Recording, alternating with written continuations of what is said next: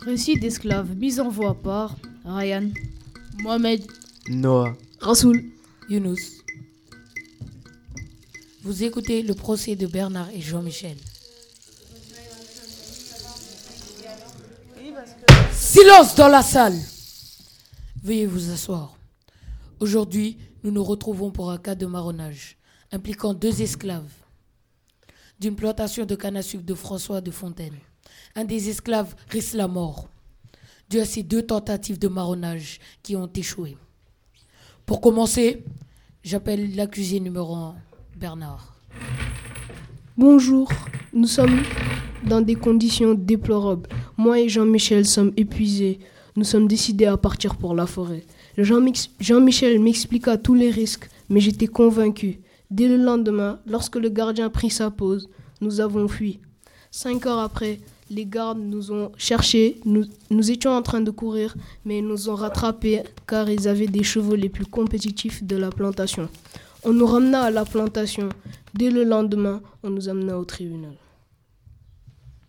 J'appelle l'accusé numéro 2, Jean-Michel, de la plantation de Fontaine. bonjour. Je, je suis Jean-Michel de Fontaine. Je viens m'expliquer pour ma tentative de marronnage. Nos conditions de vie étaient trop difficiles. Coups, chaleur, je ne pouvais pas continuer comme ça, et Bernard non plus. Nous avions donc préparé un plan que nous avons entamé en fin de journée. Notre plan était de fuir quand les gardes sont absents et d'avancer le plus loin possible par la forêt. Mais malheureusement, nous y avons été retrouvés par les gardes à cheval peu de temps après. Je sais que c'est ma troisième tentative, mais s'il vous plaît, ne me tuez pas. J'appelle le témoin numéro 1, Pierre de Fontaine, qui est le gardien de cette plantation. Bonjour. Malgré la, sa- malgré la chaleur, je tiens debout et comme à mon habitude, je vérifie qu'aucun esclave ne fuit. Euh, mon père François gère la plantation et la moindre erreur faite par un esclave peut être fatale pour lui. Les coups de fouet résonnent dans l'air et les cris aussi.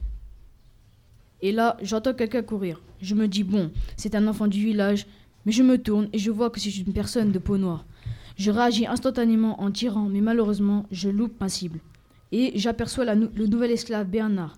Je demande à mes hommes de poursuivre la recherche. Ils l'ont trouvé quelques instants après, caché derrière un arbre avec son ami Jean-Michel.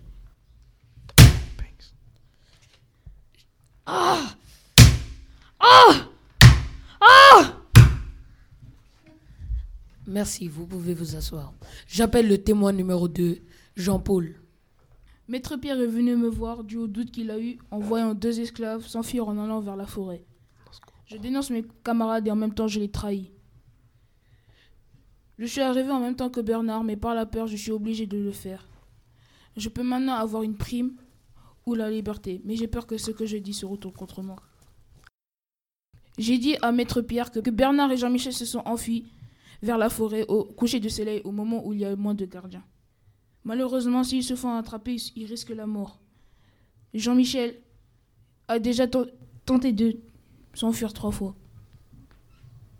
Le lendemain, maître, grand maître François est venu me dire que Jean-Michel s'est fait attraper, mais que Bernard est toujours en fuite. Le reste, je l'ai découvert aujourd'hui. Merci. J'appelle le chef de la plantation, Monsieur de Fontaine. Hum, Bonjour, monsieur le juge. De nouveaux esclaves étaient devenus dans ma plantation de canne à sucre. Mais comme toujours, des esclaves continuent de faire le marronnage. Pierre, mon fils, a surpris Bernard et Jean-Michel s'enfuir vers la forêt. Jean-Michel a déjà été amputé de la jambe gauche et une fleur de lys tatouée sur son corps. Bernard, lui, risque qu'on lui coupe l'oreille. Quant à Jean-Michel, risque la mort. Mais la décision vous revient à vous, monsieur le juge. Merci. Merci pour vos témoignages. Maintenant, je dois donner un verdict. Je déclare l'accusé numéro 2, Jean-Michel, coupable de plus de trois tentatives de marronnage. Non. Silence Il est condamné à mort. Son exécution aura lieu le 20 avril 1800 1809 à l'aube. Quoi? Quant à Bernard, il est condamné à, à 235 coups de fouet consécutifs. Oh Oh Oh Oh est une amputation de, jambe gauche, euh, de sa jambe gauche juste après le procès, avant le coucher du soleil. Merci.